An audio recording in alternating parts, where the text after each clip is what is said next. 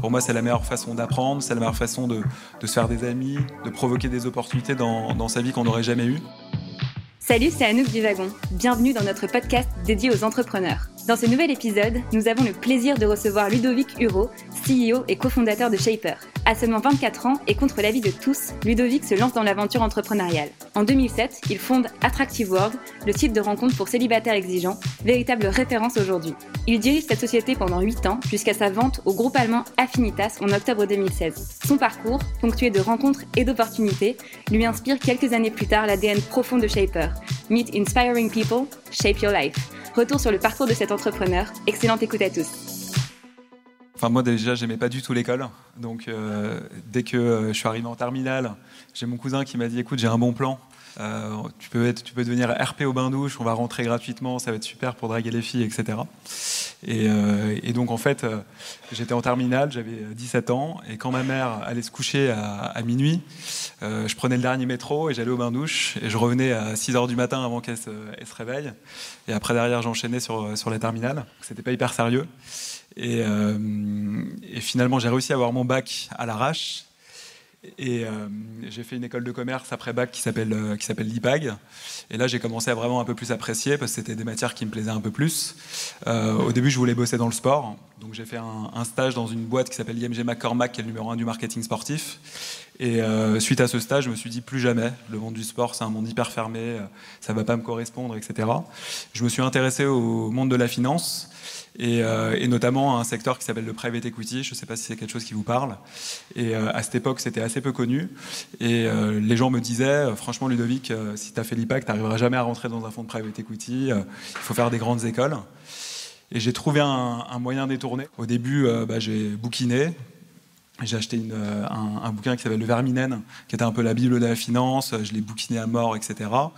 Et j'ai trouvé un stage dans une banque qui finançait les fonds de LBO. Ça s'est bien passé, ils m'ont proposé une, embauche en CDI que j'ai refusée pour faire un autre stage dans un fonds de LBO cette fois-ci, recommandé par ma patronne. Et euh, ça s'est également bien passé. Ils m'ont proposé un job que j'ai à nouveau refusé pour aller dans un autre, euh, fonds d'investissement qui s'appelle Industrie et Finances Partenaires et qui avait une stratégie qui, était, qui rachetait euh, des PME. Et avec les dirigeants des PME, ils faisaient de la croissance externe, donc ils rachetaient d'autres boîtes dans le même secteur et euh, il les revendait à, des groupes industriels plus gros ou, à d'autres fonds de LBO.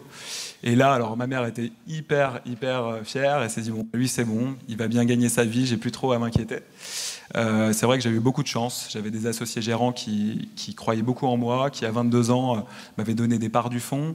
Ils m'avaient donné des actions dans toutes les boîtes dans lesquelles le fonds avait investi. Ils m'avaient nommé au conseil d'administration de sociétés de plusieurs centaines de personnes. Euh, et, malgré tout, j'étais pas heureux en fait. Voilà, donc je gagnais bien ma vie, je me sentais responsabilisé, intellectuellement c'était stimulant. Sauf que, euh, bah, en fait, je rêvais que de monter une boîte. Et j'avais des idées dans tous les sens, je faisais des business plans, etc. Et tout. Et au moment de quitter mon job pour monter la boîte, à chaque fois, j'avais pas le courage de le faire. Et euh, à un moment, je parle à mes deux meilleurs amis, qui, notamment un que j'avais rencontré au bain douche, donc la vie est bien faite. on sortait avec deux jumelles et on est devenus potes. Euh, euh, et, lui, qui était au début euh, comédien, puis agent immobilier, avait monté sa boîte dans l'immobilier. Et il me dit Écoute, Ludo, franchement, tu as 24 ans, tu n'as pas, de, pas de traite à payer, tu n'as pas acheté d'appart, tu n'as pas de gosse, etc. Tu rêves de monter ta boîte. Si tu le fais pas maintenant, tu le feras peut-être jamais. Alors oui, tu vas gagner beaucoup d'argent dans la finance, mais, mais tu seras jamais heureux. Et donc, euh, il m'a lavé un peu le cerveau, notamment avec son associé qui est devenu aussi un super pote qui s'appelle Rodolphe. Et, au moment où, euh, où, je lui ai parlé d'Attractive World en lui disant Écoute, j'ai une nouvelle idée, euh, je me suis intéressé au marché des sites de rencontres. Il y a un site de rencontres qui s'appelle Mythique, c'était en 2007 qui était déjà euh, coté en bourse, qui avait prouvé qu'il y avait un modèle économique. Et à l'époque, en fait, c'était très rare d'avoir des, sites à destination des, consommateurs finaux qui avaient, euh, qui avaient un modèle économique. Et je lui ai dit, je pense que le marché va se segmenter, il y a un truc à faire. Et là, ils m'ont dit, écoute, franchement, Ludo, maintenant t'arrêtes, tu montes la boîte, on va investir à tes côtés. Et pendant six mois, ils m'ont euh, lavé le cerveau pour que je quitte mon job. Et donc, j'ai quitté mon job pour lancer Attractive World en 2007. Voilà comment ça a commencé. Évidemment, on est dans une école de code. Euh, et donc, tu as des futurs CTO en face de toi, des lead dev, des devs, euh, ça dépend des profils. Et euh, j'ai pu lire dans le livre que tu as fait 18 mois sans CTO, tu as lancé un produit. Est-ce que tu peux nous dire comment ça peut arriver et qu'est-ce que tu en as appris? Bah, faut être complètement fou en fait. j'avais aucune idée de ce que c'était monter une boîte dans la tech. Euh, moi, je venais de la finance, j'avais aucun pote dans, l'univers de la tech. À l'époque, il faut savoir que c'était en 2007, donc il y a 10 ans, il y avait quand même beaucoup moins de gens qui bossaient, euh, là-dedans. Et donc, euh, moi, j'avais vu aux informations qu'on pouvait faire des sites web tout seul, avec des logiciels, etc. Je me suis dit, bon, bah, de toute façon, faire un site web, c'est facile, c'est pas un sujet. Et, et donc, bah, je suis allé voir deux étudiants et je leur ai dit, les gars, on a quelques milliers d'euros est-ce que ça vous chauffe de, de, développer Attractive World? Donc ça a commencé comme ça. J'avais aucun associé, j'avais mes deux meilleurs potes qui avaient mis de l'argent, mais qui n'étaient pas au quotidien. Il y avait leurs deux femmes qui m'avaient aidé pour la stratégie de lancement au niveau marketing, euh, mais on n'avait pas, pas de tech. Donc on a fait beaucoup, beaucoup d'erreurs sur les 18 premiers mois, parce qu'en fait le site qui avait été fait par les étudiants, bah, il marchait bien quand on le testait tout seul, mais dès qu'il y avait euh, plein de connexions en même temps, le truc il, partait en vrille. Et, euh, donc euh, derrière, je me suis dit bon bah écoute, euh, Attractive World commence à marcher malgré tout. Les gens sont patients, ils attendent jusqu'à minuit pour checker leur message parce que les pages mettaient 20 secondes à, se charger. On arrive à lever de l'argent. Donc on lève 550 000 euros avec des business angels, puisque en 2008 il y avait quasiment pas de fonds d'amorçage, voire pas de fonds d'amorçage du tout. Et Là, j'avais un, développeur, on, avait changé, les étudiants étaient repartis à leurs études, et euh, on, avait, un développeur d'origine tunisienne qui m'a dit, écoute Ludo, je pense qu'il faut tout refaire, la base de données, etc. Et tout. Moi, je vais repartir en Tunisie, je vais construire une équipe, et t'inquiète pas, ça va bien se passer. Et, sauf que ça s'est pas bien passé. Et donc, je me suis retrouvé euh, fin 2008, alors que le site devait déjà sortir en, septembre, donc avec 4 mois de retard, jour de l'an, avec euh, un, notre directeur marketing en train de bêta-tester le site et en me disant mais c'est pas possible. Il y avait 10 personnes dans la pièce, je pense que les ordinateurs ils marchaient même pas en fait. On était dans la vérité si je m'en deux. Et, euh, euh, et donc on a énormément galéré. Et là, la, la, boîte, elle a failli partir au tapis parce que bah, fin 2008, on ne pouvait pas passer au modèle payant parce que le site tournait euh, hyper mal. On n'avait toujours pas de CTO. Euh, on avait euh, quasiment plus de, cash. Il y avait la crise financière, puisqu'à l'époque, les Man Brothers euh, et les subprimes avaient fait que tous les investisseurs flippaient avant d'investir dans des boîtes. Et malgré tout, on a trouvé des, business angels qui nous ont fait confiance, qui ont remis 600 000 euros parce qu'ils voyaient bien qu'il se passait quelque chose avec Attractive World. Le positionnement était différent, on avait des utilisateurs qui étaient hyper engagés malgré tout. Il restait 30 minutes par jour sur, euh, sur le site, il y avait plein d'événements qui étaient organisés, etc. Et donc, on a trouvé ces 600 000 euros, et avec cet argent-là, euh, bah, je suis tombé sur un super CTO qui m'a dit euh, écoute Ludovic, t'inquiète pas, ça va prendre un peu de temps, mais on va construire les choses brique par brique, on va se séparer de l'équipe euh, en Tunisie, on va recruter des, développeurs en interne, et euh, dans 6 ou 8 mois, on va pouvoir passer au modèle payant. Et ce qu'il m'a dit, il l'a fait. Et donc on a réussi à passer au modèle payant en septembre 2009, deux ans après. Dans le livre, on peut, on peut lire à un moment donné, tu annonces, c'est quelque chose d'assez viscéral, à tes, tes amis d'enfance que tu veux lancer cette idée, ce site. Et là, tu es face à euh, deux amis euh, qui te disent qu'ils ne te suivront pas dans l'aventure entrepreneuriale, qui te sponsoriseront, euh, mais qui ne seront pas tes associés au quotidien.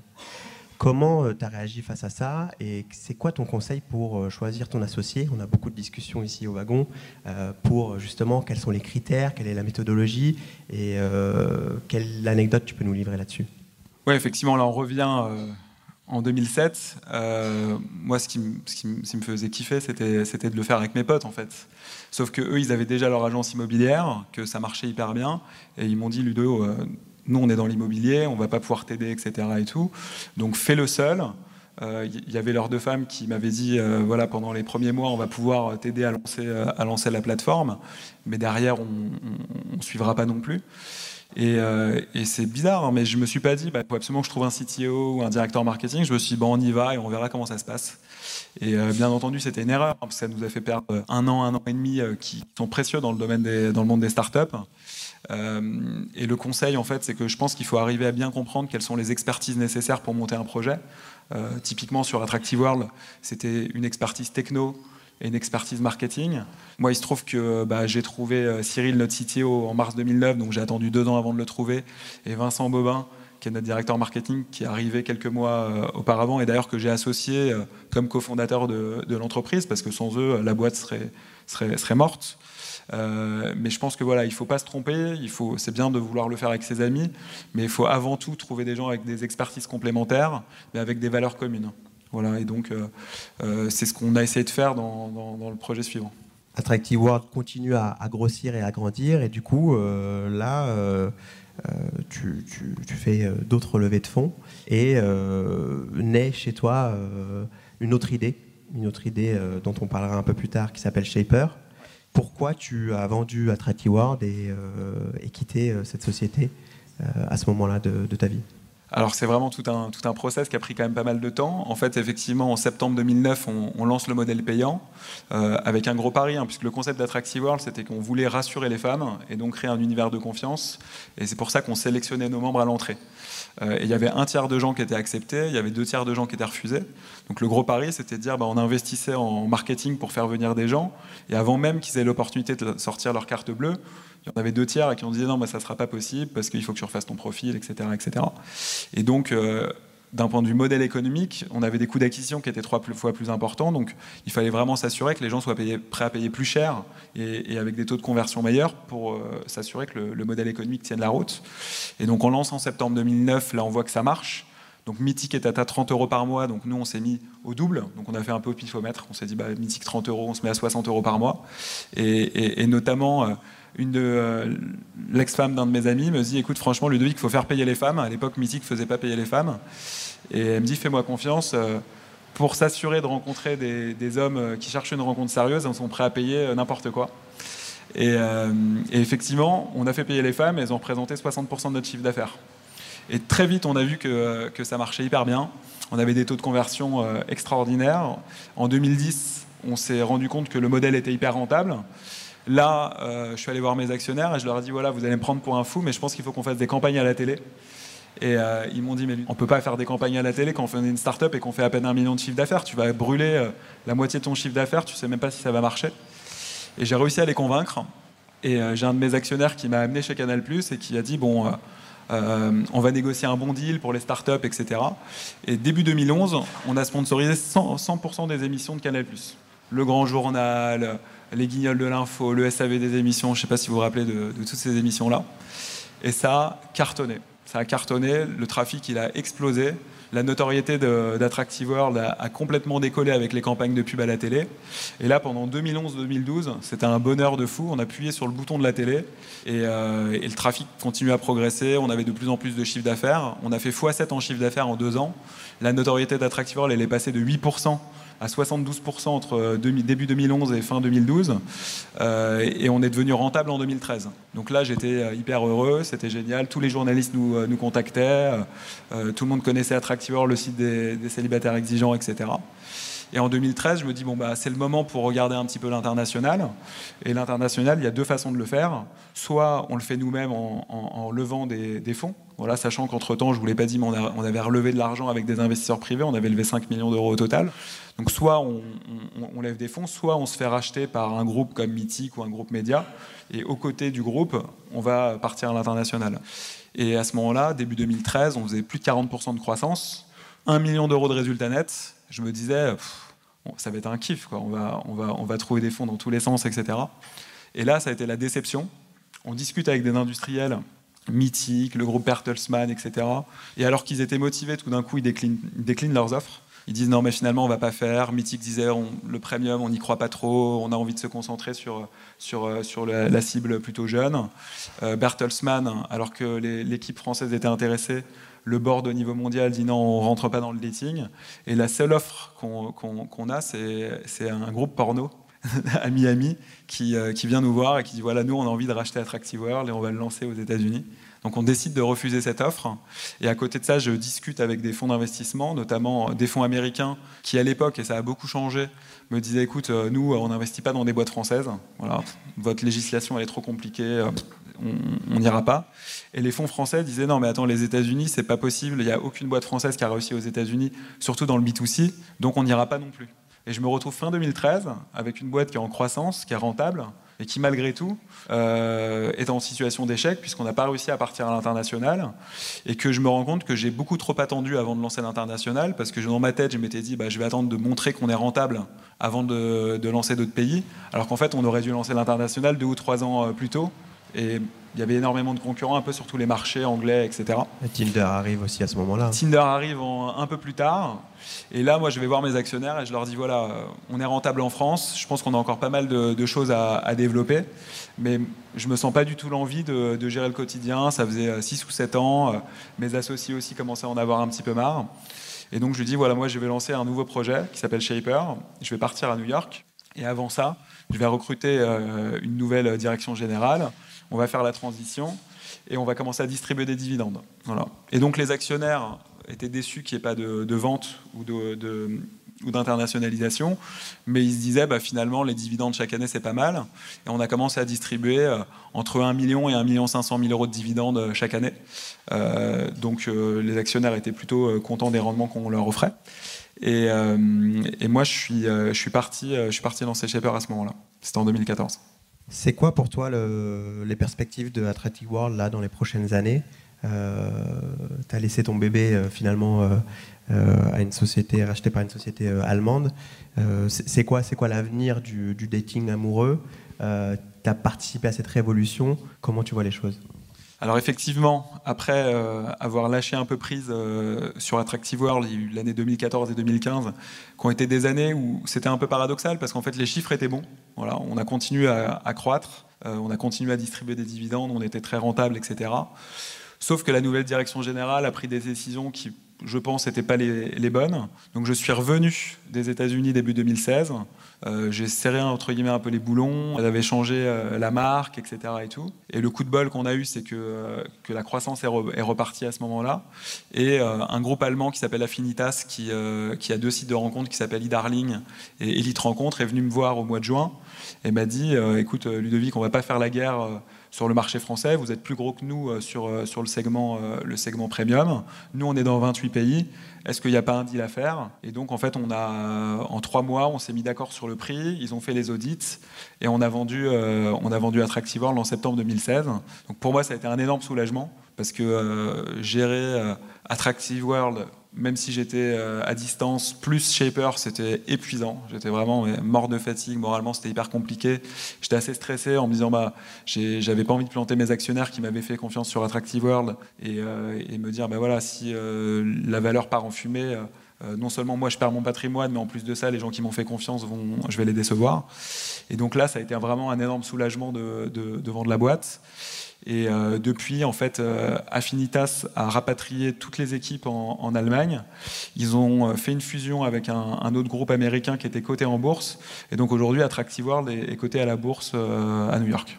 Ta deuxième aventure, donc après ça, c'est Shaper. On a compris qu'il y avait cette période de transition. Déjà, est-ce que tu le referais, cette période de transition, c'est-à-dire lancer un projet, avoir la tête occupée, tout en s'occupant de l'exploitation de, de Attractive World? Non, non franchement, c'était l'enfer. Euh, parce que je pense que déjà, lancer une start-up, c'est hyper compliqué. Ça demande une attention de tous les instants, énormément d'énergie. Alors, en plus, lancer une start-up aux États-Unis, qui est un marché qu'on ne connaît pas, sans réseau ni rien, c'est déjà un stade de plus. Et euh, moi, j'avais euh, Attractive World avec quand même pas mal de problématiques stratégiques, Tinder qui arrivait sur le marché, Appen, toutes ces applications, etc. Donc la chance qu'on a eue, c'est qu'on n'avait pas la même cible, puisque Attractive World s'adressait plutôt aux plus de 35 ans et les applications gratuites touchaient plutôt les, les, les, plus jeunes. Mais malgré tout, ça posait quand même beaucoup de, problèmes stratégiques et, et j'arrivais pas à me focaliser sur, euh, sur Shaper. Ça m'a fait faire beaucoup d'erreurs sur Shaper, puisque la première version de Shaper a été un échec complet.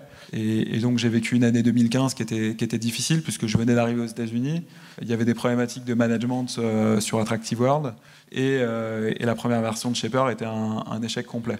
Donc je ne le recommande pas du tout et effectivement, euh, dans un monde idéal, il vaut mieux boucler la boucle, arriver à, faire une sortie et, relancer une autre, une autre boîte derrière.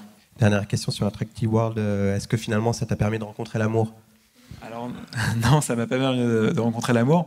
Shaper m'a permis de me séparer de ma copine, puisque euh, je lui avais dit euh, très intelligemment, écoute, on part aux États-Unis, j'ai un projet de ouf, ça va cartonner. Et euh, donc je lui ai fait quitter son job pour, pour venir me rejoindre à, New York. Et sauf que trois ans et demi plus tard, bah, je lui ai dit non mais finalement, en fait, il faut que je rentre à Paris. Elle m'a dit attends, tu m'as fait quitter mon job pour, pour être à New York, moi je reste à New York. Et donc on s'est séparés, tu vois. Donc euh, ça m'a pas permis de trouver l'amour et en plus de ça, Shaper euh, fait que je suis célibataire aujourd'hui. On va parler de Shaper alors. On va parler de Shaper. Euh, du coup, Shaper, c'est quoi la proposition de valeur? C'est entre un Tinder et un LinkedIn. Euh, comment ça fonctionne exactement? Alors en fait, Shaper, ça part d'une vision, c'est que il n'y a rien de plus inspirant que les rencontres. Voilà, moi, j'ai toujours adoré rencontrer des nouvelles personnes. Pour moi, c'est la meilleure façon d'apprendre, c'est la meilleure façon de, se faire des amis, de provoquer des opportunités dans, sa vie qu'on n'aurait jamais eues. Il y a un terme qu'on m'a appris aux, États-Unis qui s'appelle serendipity. Euh, et, pour moi, c'est ça. Quand tu rencontres quelqu'un, tu sais jamais vraiment ce qui va se passer. on se rencontre, peut-être qu'on va devenir pote, peut-être que tu vas être mon futur associé, euh, peut-être que tu vas me trouver mon prochain job. Et moi, j'ai beaucoup, j'ai toujours cru euh, dans ça. Je l'ai toujours fait. Dès que j'ai l'opportunité de rencontrer quelqu'un de nouveau, je suis hyper curieux et, je lui pose plein de questions. Et ça crée des relations qui sont, je pense, beaucoup plus authentiques et, et beaucoup plus humaines que la plupart des gens lorsqu'ils network, ils se disent bah, je vais commencer à networker parce que je cherche un job, parce que je cherche des investisseurs, etc. Sauf que bah, ce n'est pas le moment où tu crées de la confiance et donc c'est difficile derrière d'avoir le résultat attendu. Et donc moi je l'ai toujours fait, ça m'a apporté beaucoup de bonheur dans ma vie à la fois personnelle et, professionnelle. Et je trouvais qu'il n'y avait pas de plateforme qui était dédiée à la rencontre inspirante. Euh, et, donc l'idée de Shaper est venue comme ça. On s'est dit, bah, LinkedIn c'est hyper transactionnel, les gens qui te contactent c'est souvent parce qu'ils veulent te vendre un truc, parce qu'ils veulent te recruter, ou euh, euh, en tout cas quelque chose d'hyper transactionnel. on va faire de Shaper une plateforme pour aller s'inspirer dans la vie et aller shaper sa vie. C'est quoi l'expérience Shaper finalement? C'est tu te connectes, tu as accès à des profils, tu swipes. Est-ce que tu peux nous expliquer un peu comment ça fonctionne? Ouais, Shaper c'est ta daily dose de gens à rencontrer.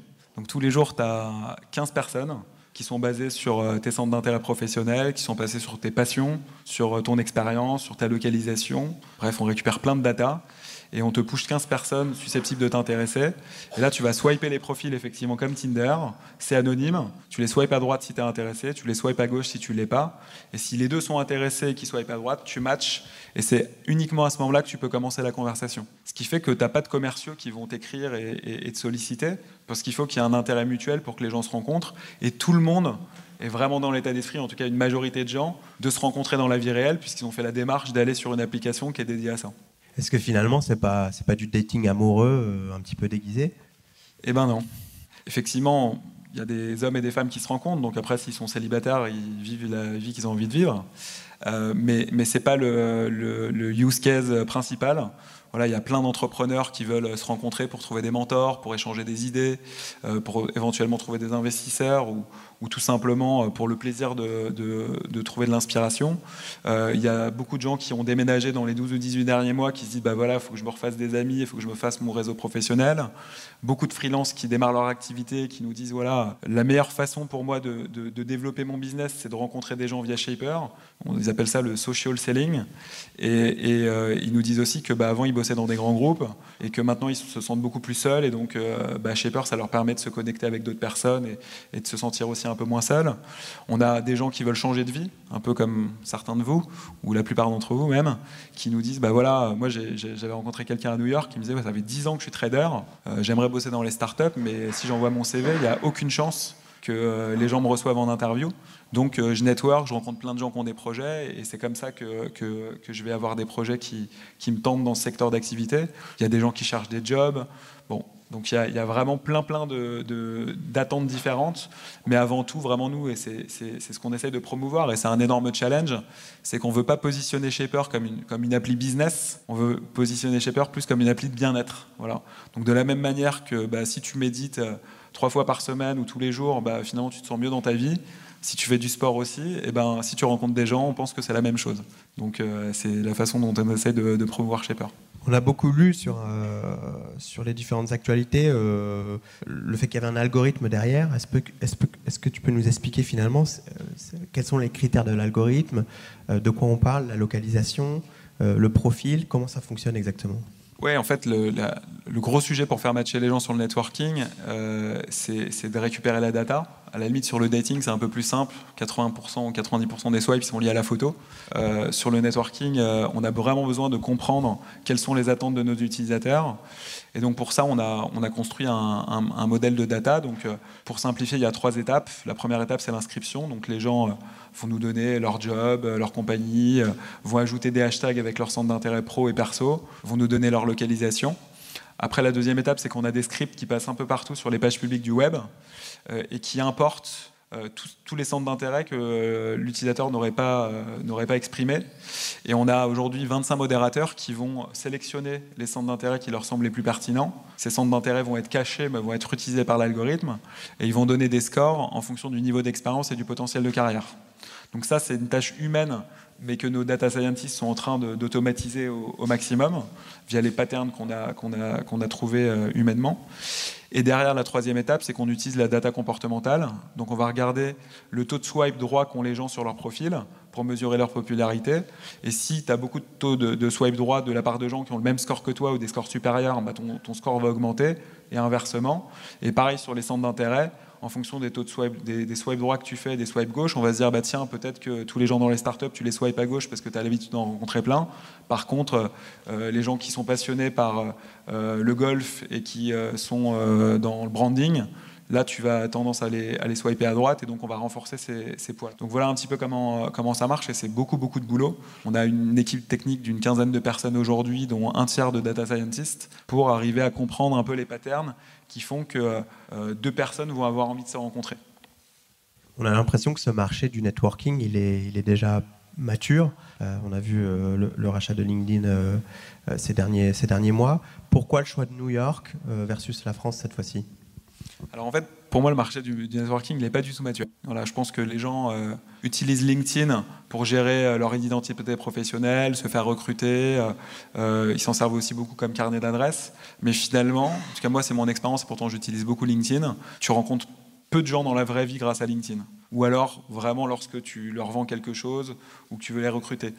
Et donc on pense qu'on est vraiment au tout début du marché du networking en mode serendipity, justement, qui a beaucoup euh, à évangéliser. Le marché euh, est en train de s'accélérer, hein, puisqu'on est le premier acteur aujourd'hui, on, arrive à un million de membres.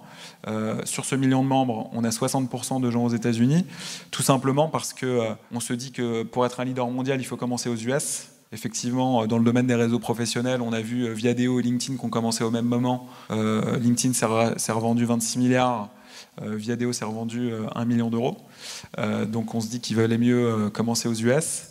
Et, au-delà de, l'argent, en fait, c'est tout simplement qu'on veut avoir le maximum d'impact et de commencer aux États-Unis avec une culture en plus du networking qui est, peut-être beaucoup plus forte.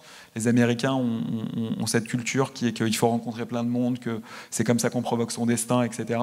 Peut-être que les Français ont une culture un peu différente même si on a des bonnes surprises, puisque 20 à 25% de nos utilisateurs sont, euh, en France, euh, et, que c'est un marché qui grossit euh, vachement, donc comme quoi les nouvelles générations ont peut-être une culture un peu différente des relations humaines.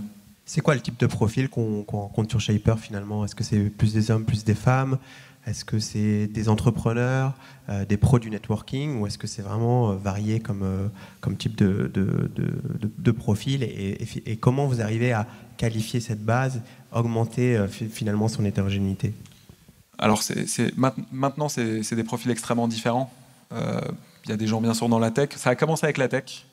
Euh, étonnamment, ça, s'est poursuivi avec le cinéma, puisque en fait Los Angeles c'est notre deuxième plus grosse ville, et tout le monde du divertissement a foncé sur, sur Shaper. Donc c'était assez surprenant. Euh, et, maintenant, il y a vraiment des, gens dans tous les secteurs d'activité euh, possibles et inimaginables. Après, voilà, les grandes catégories, c'est celles que j'évoquais tout à l'heure, les entrepreneurs, les gens qui ont déménagé récemment, les freelances, les gens qui veulent changer de vie, les gens qui cherchent un job. Mais, c'est devenu tellement euh, large et ça s'accélère, hein, puisqu'on a maintenant 2500 à 3000 personnes qui s'inscrivent tous les jours. donc on n'est plus du tout uniquement dans la tech. Voilà. Après, on y fait des rencontres incroyables. En France, j'ai rencontré un rappeur qui s'appelle Menelik, qui, alors je ne sais pas si vous le connaissez, euh, qui est gros utilisateur. J'ai rencontré aux États-Unis le, chief of staff d'Obama à la Maison Blanche. J'ai rencontré le producteur de Beyoncé. Donc voilà, donc il y, a quelques gens cool à, rencontrer et j'ai passé des super moments avec eux. Bon bah je vais swiper davantage alors. À droite. On a, euh, on a parlé donc de, de, la croissance. Là, vous êtes en, hyper croissance. Vous en êtes où exactement? Euh, Tu nous as parlé des bureaux à New York, du nombre de personnes. Euh, est-ce que tu as fait une levée de fonds récemment sur Shaper? Comment tu vois un petit peu les prochains mois? Alors on a fait, on a fait euh, plusieurs levées de fonds. On avait fait la première levée de fonds en 2014, on avait levé 3 millions de dollars. Voilà. Donc on avait entre guillemets un peu triché, on avait distribué des dividendes à nos actionnaires. On leur avait dit bah, si vous voulez, notre prochaine aventure s'appelle Shaper. Vous pouvez redistribuer, enfin réinvestir les dividendes qu'on vous a distribués. Et ça, ça a plutôt bien marché. la deuxième levée de fonds, c'était en 2016, juste avant la vente World. On avait levé 4 millions de dollars. Et compte tenu de l'accélération de la croissance en 2017, on a relevé 9 millions de dollars en mai 2017. Et la particularité, c'est qu'en fait, on n'a pas levé avec des fonds d'investissement, on a levé qu'avec des investisseurs privés, des family office. Donc, on en a 200 je ne vais pas tous vous les citer, mais on a la famille Bouygues qui est parmi nos investisseurs, on a la famille Afflelou, on a Franck Ribou, euh, l'ancien président de Danone, on a le directeur euh, général de Orange, et on a pas mal d'entrepreneurs, on a les fondateurs de Blablacar, le fondateur d'Alloresto euh, qui ont investi également. Donc voilà, on trouvait que ça, allait bien avec le concept de Shaper de, de regrouper des gens qui croyaient dans la serendipity. En termes d'équipe, du coup, tu vas chercher quel profil prochainement? Est-ce qu'il y a des postes ouverts? Euh, Je pense qu'il y a pas mal de gens autour de, en face de toi qui seraient intéressés, donc euh, c'est maintenant. Ah bah c'est super. Donc euh, c'est vrai que l'équipe a pas mal grossi, hein, puisque en, six mois on est passé de 15 à, 30. L'organisation, c'est que l'équipe marketing est à New York et l'équipe tech, produit, data est à Paris. Donc on a une grosse partie de notre équipe qui, euh, qui est à Paris. Et euh, donc on a recruté pas mal de, développeurs mobiles. Et là on cherche des développeurs PHP euh, Symfony 2 ou 3. Je ne sais pas si c'est un langage qu'on apprend en wagon, mais Euh, comment tu vois, euh, c'est quoi la suite là pour, pour Shaper? J'ai vu récemment euh, que vous avez lancé l'abonnement payant et, et, donc essayer de monétiser cette application. c'est quoi la stratégie? C'est justement faire du premium avec un forfait derrière? Est-ce que tu peux nous en dire plus? En fait, déjà, la vision, c'est d'aller plus loin que le networking. Nous, on s'est toujours dit que le networking allait nous permettre de, constituer la première communauté avec une proposition de valeur qui est assez différenciante par rapport à LinkedIn. On voit qu'en fait, on attire une cible plutôt de millénials. Euh, euh, et, quand on discute avec eux, euh, souvent, il y, a une recherche de sens hyper importante. Voilà, donc euh, ils veulent pas faire métro boulot dodo, euh, ils veulent vraiment trouver des projets dans lesquels ils vont avoir de l'impact, qui ont vraiment du sens par rapport à leurs valeurs, par rapport à ce qu'ils veulent faire dans la vie. Et donc même si encore aujourd'hui il y a pas mal de réflexions côté produit, on se dit que la suite de Shaper, au-delà du networking, c'est vraiment de faire une plateforme autour de l'épanouissement professionnel et d'aider nos utilisateurs à trouver les projets qui vont vraiment compter dans leur vie. Alors bien sûr, soit via des rencontres, mais aussi via des services qu'on pourrait leur apporter et qui, qui, les, aideraient à, faire les bons choix et, se dire à 65 ans, à la retraite ou à 70 ans, qu'ils ont une vie qu'ils avaient vraiment envie d'avoir. Peut-être une dernière question avant de passer le, micro au public. Euh, on a vu, donc tu as lancé Attractive World, euh, tu as levé des fonds, en même temps tu as eu une autre idée, tu as levé des fonds pour cette nouvelle idée. C'est quoi ton secret pour l'organisation? Euh, C'est assez incroyable de pouvoir traiter autant de sujets à la fois. Non, mais en fait, plus que l'organisation, enfin, moi je pense que une des réussites qu'on a eues, je ne sais pas si à la fin Shaper sera un, succès, c'est d'arriver à attirer des gens, que ce soit des investisseurs ou, des équipes, euh, non pas euh, en essayant de booster leur ego, mais en essayant de, leur vendre le sens de la mission de, l'entreprise. Et, moi, c'est ce que j'essaye de m'appliquer aussi, parce que euh, bah, en tant qu'entrepreneur, en fait, on est toujours en up and down. Hein. Moi, j'ai eu des moments effectivement de joie intense avec Attractive World. J'ai eu aussi des moments où j'étais mais vraiment au plus bas notamment en 2015 quand c'était dur euh, côté Shaper et, et, euh, et World, j'étais éloigné euh, et, c'était vraiment une période difficile pour moi. Et, c'était vraiment un moment où j'avais énormément perdu confiance. Je me disais, franchement, je suis plus capable de, monter une boîte, je suis complètement dépassé, je me suis peut-être embourgeoisé. Et, vraiment, c'était des moments hyper difficiles dans ma vie. Et, en fait, parce que, parce que je pense que mon ego était finalement assez fort et que je me disais, bah, si la boîte réussit, c'est grâce à moi, et si la boîte échoue, c'est à cause de moi. Et, euh, suite à cette période-là, je me suis dit, bah, finalement, en fait, la vie euh, et, la vie d'un projet n'est pas directement liée à, nos qualités. Euh, bien entendu, bah, quand tu es bon, tu augmentes un peu les chances qu'un projet marche, mais, il faut essayer de sortir de ça parce que sinon ta vie va être un enfer. Et, avec Shaper, c'est ce que j'essaye de faire, c'est de me dire, bah, finalement, moi, Shaper, j'y crois parce que ça correspond vraiment à ma philosophie de la vie. ça marche, c'est génial ça ne sera pas uniquement lié grâce à moi, ça sera peut-être parce qu'on aura réussi à, trouver la bonne recette, mais si ça ne marche pas, il y a probablement aussi d'autres facteurs exogènes qui font que ça ne veut pas dire que je suis un mauvais entrepreneur. Et, donc on a beaucoup travaillé sur le sens en fait d'entreprendre, au-delà de l'argent, Voilà, c'est vrai que le fait d'avoir gagné de l'argent avec Attractive World m'a aussi vraiment permis de, voir les choses un peu différentes en termes de besoins de sécurité. Et, c'est ce qu'on essaye de faire lorsqu'on recrute nos équipes. On essaye de pas simplement appuyer sur le bouton de Lego, leur dire voilà, on va te trouver un super poste, on va t'appeler euh, euh, chief of je ne sais quoi, et on va euh, te donner un super salaire. Mais on, on essaye de plutôt vendre vraiment qu'est-ce qui fait qu'on se lève tous les jours le matin et qu'on est prêt à se défoncer pour que la boîte marche. Et, et, aujourd'hui, ça marche plutôt bien parce que bah, ça crée une énergie dans l'entreprise qui est beaucoup plus forte. Quand il y a des déceptions, bah, on est tous ensemble pour pour vivre ces déceptions et essayer de rebondir. Et quand il y a des succès, on le vit de manière beaucoup plus intense aussi.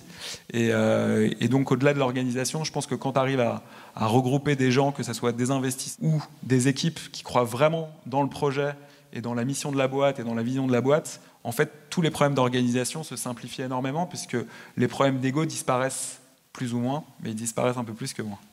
Euh, j'avais lu quelque part que hum, tous ces algorithmes-là, en fait, font que maintenant, on va plus vers des choses qu'on ne connaît pas, mais vers des choses qu'on connaît. C'est-à-dire que la musique, Spotify va nous euh, montrer ce qu'on aime déjà ou ce qu'on pourrait aimer. Peut-être Shaper va me faire rencontrer quelqu'un que... c'est-à-dire comment est-ce que, comment est-ce que vous, vous utilisez la curiosité? Comment est-ce que vous travaillez sur ça? Est-ce qu'on ne va pas vers quelque chose qui, euh, qui, va nous faire... Euh, peut-être, certainement, C'est une super question et, objectivement, on le fait mal. Parce que je pense je pense qu'entre la vision qu'on a et la réalité du produit, il y a encore un, il y a encore un écart.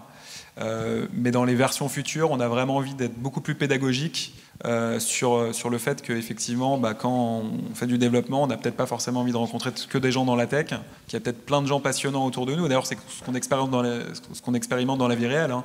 Parfois, tu te retrouves à un mariage, la personne à côté de toi au début, tu ne lui parles pas beaucoup, et en fait, tu te rends compte qu'elle euh, bah, est passionnante et qu'elle va t'apprendre plein de trucs sur, sur ce qu'elle fait ou sa passion. Et, donc, c'est ce qu'on a envie d'encourager. et ça, je pense que ce que c'est pas trop les algorithmes, c'est plutôt, euh, c'est plutôt euh, l'éducation qu'on va pouvoir faire dans le produit, en disant aux gens, bah tiens, t'as pas changé tes hashtags depuis trois semaines. Est-ce que tu as pensé à ajouter ce hashtag il y a plein de gens cool dans, dans, ce domaine-là. Donc je pense que c'est plus de la pédagogie et de l'éducation à ce niveau-là on, a pris une décision technique, et, enfin stratégique sur, la techno qui était, euh, hyper structurante, mais qui était assez frustrante. C'est qu'en fait, on était parti au début avec une technologie qui s'appelle Xamarin, qui était une technologie hybride. Euh, on s'est rendu compte que euh, cette technologie avait ses limites. et qu'on avait du mal à recruter des gens compétents dans, ce domaine-là, avec cette expertise. Et donc on a décidé d'arrêter les développements sur l'app Xamarin actuelle pour lancer des, applications 100% natives. Et donc, on a mis euh, plus de six mois à les refaire. Et donc, la frustration, c'est qu'on a plein de projets en tête, euh, que ça soit améliorer euh, l'expérience post-match, hein, puisqu'aujourd'hui, on laisse un peu l'utilisateur faire l'organisation de, son rendez-vous lui-même. On pourrait faire de l'intégration de calendrier. On pourrait avoir des petits bots qui facilitent l'introduction et qui brisent la glace, etc. Il y a pas mal de choses aussi à faire, on pense, en termes de CRM, de gamification, d'éducation. Et donc on a plein de projets dans les cartons, mais euh, on préférait attendre d'avoir les nouvelles apps plutôt que de bosser sur des apps qu'on allait euh, jeter à la poubelle. Donc c'était une année 2017 assez frustrante de ce point de vue-là, mais euh, on pense que c'était un bon choix à faire sur le moyen terme. Et, là, il se trouve que l'application Android est sortie aujourd'hui et l'application iOS va sortir dans a priori deux semaines. Donc on est, on est ouf. je rebondis sur quelque, sur quelque chose que tu as dit. tu as connu des hauts et des bas tout au long de ton parcours. Euh, parfois, quand tu réussis, euh, tu t'enflammes peut-être, et parfois, quand tu euh, te rates, ben, tu peux peut-être devenir fataliste. comment est-ce que tu fais, toi, pour gérer tout ce lot d'émotions? Bah, C'est pas facile. J'ai lu un bouquin qui s'appelle Le pouvoir du moment présent, que je recommande, qui permet de, justement prendre, prendre, un peu de recul sur tout ça et, essayer d'apprécier chaque moment et, de se dire que bah, quand il y a un mauvais moment, bah, finalement, c'est pour, notre bien et que ça va euh, permettre justement de, nous amener sur des chemins qui vont être plus positifs. Euh, mais c'est très théorique et réellement quand on a des moments c'est hyper compliqué. Et, voilà, et après, j'essaye de relativiser au maximum, me dire que déjà, c'est une chance incroyable d'entreprendre, encore plus dans un projet qui, me tient à cœur. Euh, euh, et, de profiter un petit peu voilà, de la chance d'avoir des super associés, une super équipe, euh, des amis et des, des, investisseurs, même une famille qui me soutient. Et donc voilà, j'essaye de, me dire qu'il ne faut pas que mon bonheur soit complètement corrélé à la réussite de mes projets parce que tu peux vite être malheureux et que la vie est courte et donc, il faut essayer d'apprécier chaque moment. Tu parlais tout à l'heure d'embourgeoisement après la première expérience réussie euh, chez Attractive World. Comment est-ce que tu t'es prémuni contre justement le risque d'avoir des investisseurs qui croient beaucoup en toi, donc qui te challenge moins euh, d'avoir plus facilement des équipes, d'arriver à recruter plus facilement?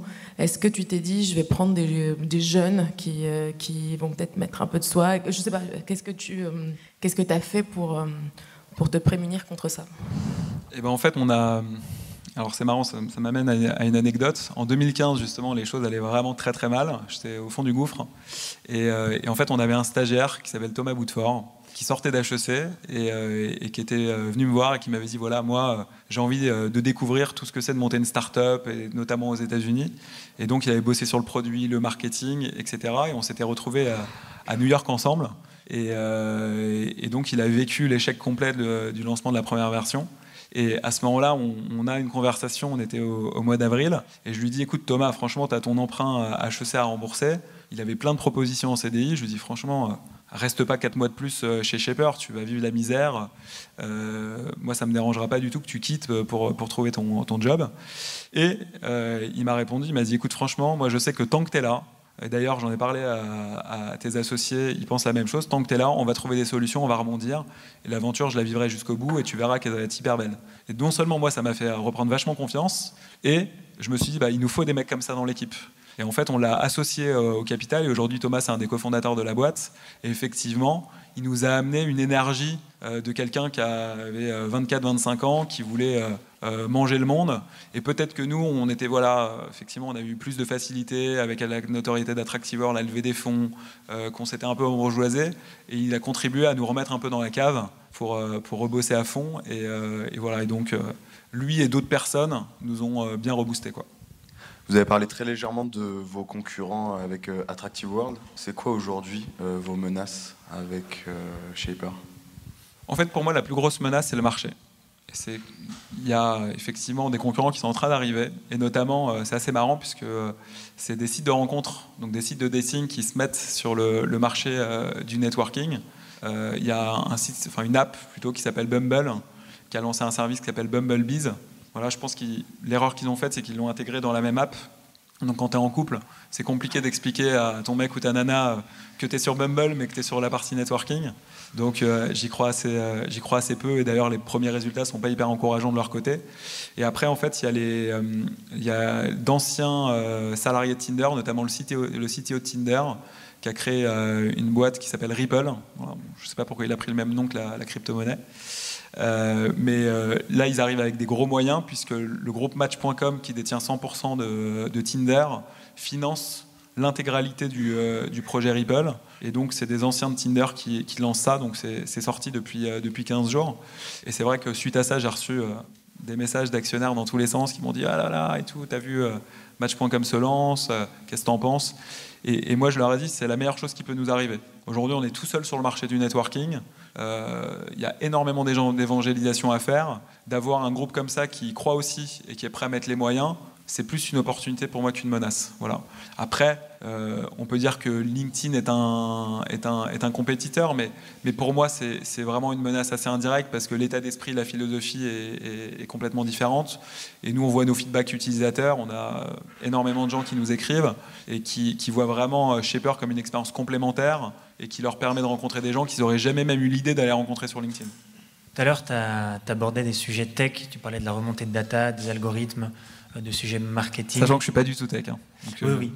Et ma question, du coup, est la suivante. Euh, aujourd'hui, à quoi ressemble ton quotidien Sur quel pan du business est-ce que tu es versé? Enfin voilà, sur, sur quoi tu bosses? Alors en fait, mon quotidien, il, varie beaucoup.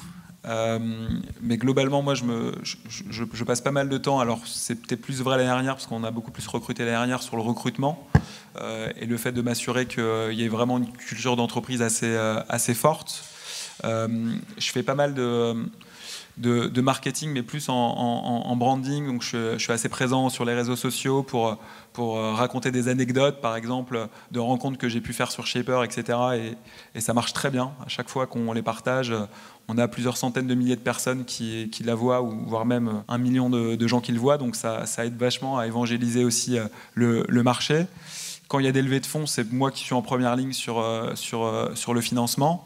Et, euh, et on réfléchit aussi à, ce qui pourrait nous disrupter et, et, aux modèles un peu alternatifs. Par exemple, en ce moment, et je ne sais pas du tout si ça va aboutir ou pas, on s'intéresse beaucoup à la blockchain et aux ICO. moi, mon sentiment, c'est que c'est des modèles qui sont, et notamment les ICO, ça peut vraiment être révolutionnaire sur, euh, sur euh, toutes les plateformes sociales, parce qu'en fait, c'est une façon d'aligner de, complètement les intérêts d'une communauté d'utilisateurs qui font le succès d'une plateforme avec ses actionnaires et, son équipe, euh, tout simplement parce que schématiquement, avant, on disait, bah voilà, tiens, je t'offre Facebook gratuit, je t'offre LinkedIn gratuit, donc tu devrais être content et file-moi ta data. Euh, les gens se rendent de plus en plus compte que bah, finalement la data vaut beaucoup plus que, la gratuité des services, puisque les actionnaires de Facebook euh, aujourd'hui sont à la tête d'une société qui vaut plus de 450 milliards de dollars. Euh, LinkedIn s'est vendu 26 milliards. Et donc je pense que les ICO vont permettre de, partager de manière beaucoup plus équitable la, valeur entre bien entendu les actionnaires qui la financent, les équipes qui se battent tous les jours pour offrir la meilleure expérience à, leurs utilisateurs, et les utilisateurs qui, sous leur impulsion, donnent l'énergie à la plateforme d'exister parce qu'ils se connectent, parce qu'ils invitent leurs amis, parce qu'ils swipe, parce qu'ils matchent, etc.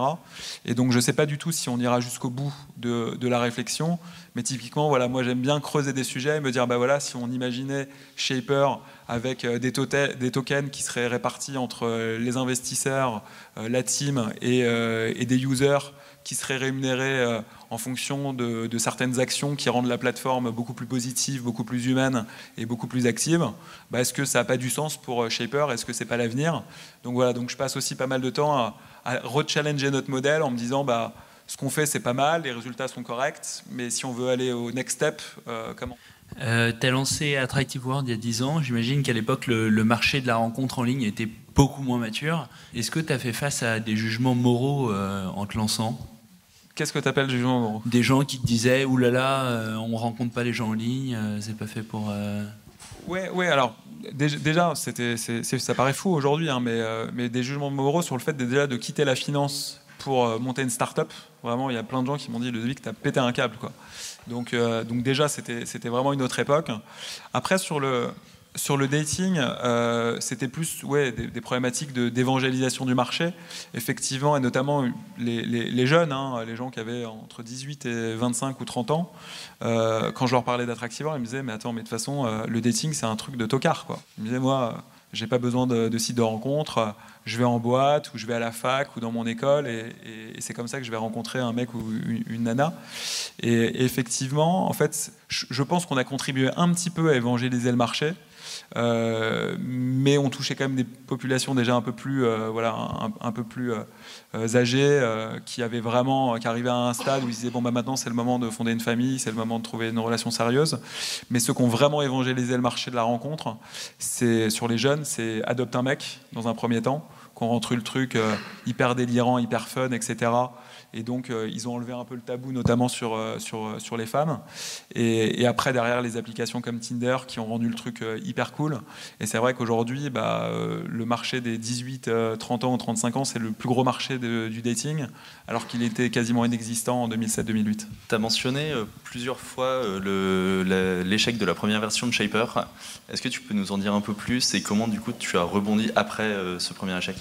Ouais, en fait, l'échec de la première version de Shaper, c'est qu'on euh, a créé un produit qui était trop compliqué. Euh, le premier produit, c'est un réseau social professionnel, un peu comme LinkedIn, où tu ne pouvais ajouter que 50 personnes dans ton réseau, en considérant que ça serait les 50 personnes en qui tu avais le plus confiance. Et l'application facilitait les mises en relation euh, entre réseaux de second degré. Voilà. Donc déjà, j'ai du mal à l'expliquer. Donc, donc c'est pour dire à quel point le produit était compliqué. Et, et le truc a jamais décollé. En plus de ça, LinkedIn a changé sa politique d'API euh, quelques mois plus tard et a décidé de, fermer tout l'import des, contacts LinkedIn dans des apps tierces. Et, donc le truc s'est écroulé euh, immédiatement. donc la façon dont on a rebondi, c'est en faisant des interviews utilisateurs. Moi, je suis resté à New York et j'ai dû faire entre 100 et 150 interviews utilisateurs pour essayer de comprendre comment on pouvait apporter plus de valeur. Et c'est ça qui nous a amené sur le produit qui existe aujourd'hui. Euh, j'aimerais juste en fait euh, savoir quelle est pour toi la différence entre le fait d'attaquer le marché français avec Attractive World et les États-Unis avec euh, Shaper. Et également, si tu aurais des, tips à donner à tout, tout, tout, entrepreneur qui souhaite développer son business aux États-Unis, est-ce que pour toi, ça a été quelque chose de complètement nouveau? Tu as eu l'impression d'avoir un, renouveau, d'attaquer un nouveau marché, d'être, de tout reprendre à zéro? Enfin voilà, comment, comment attaquer le marché américain? Bon, après, je pense que c'est.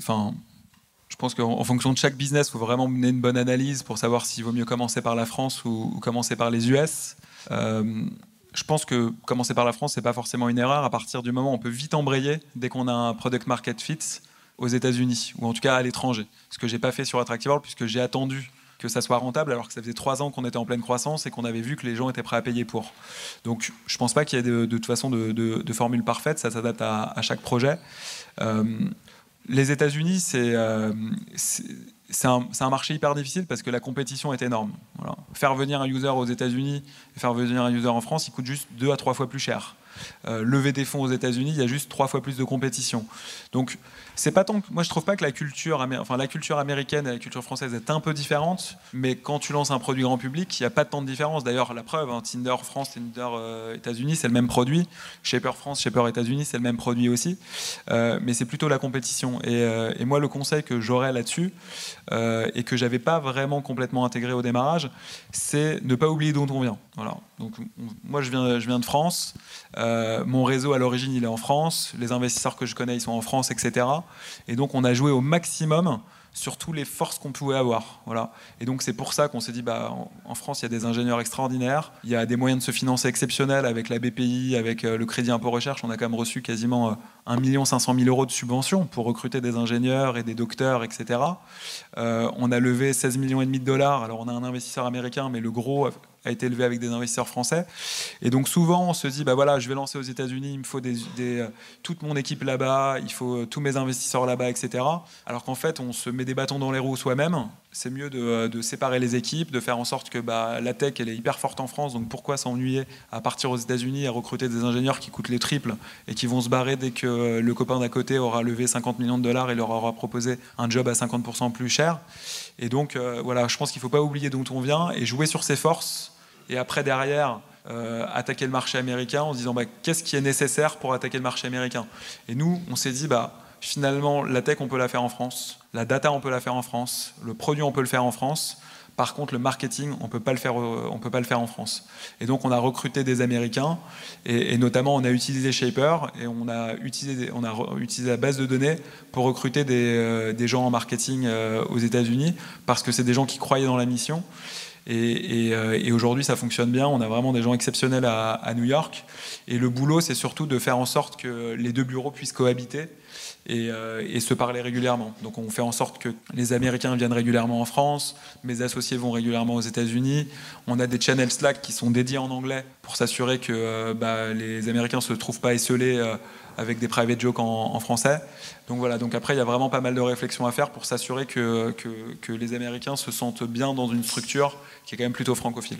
J'avais une petite question. Tout à l'heure, on parlait un peu des montagnes russes du coup que connaît un entrepreneur. Tu disais que tu essayes de relativiser, de positiver beaucoup.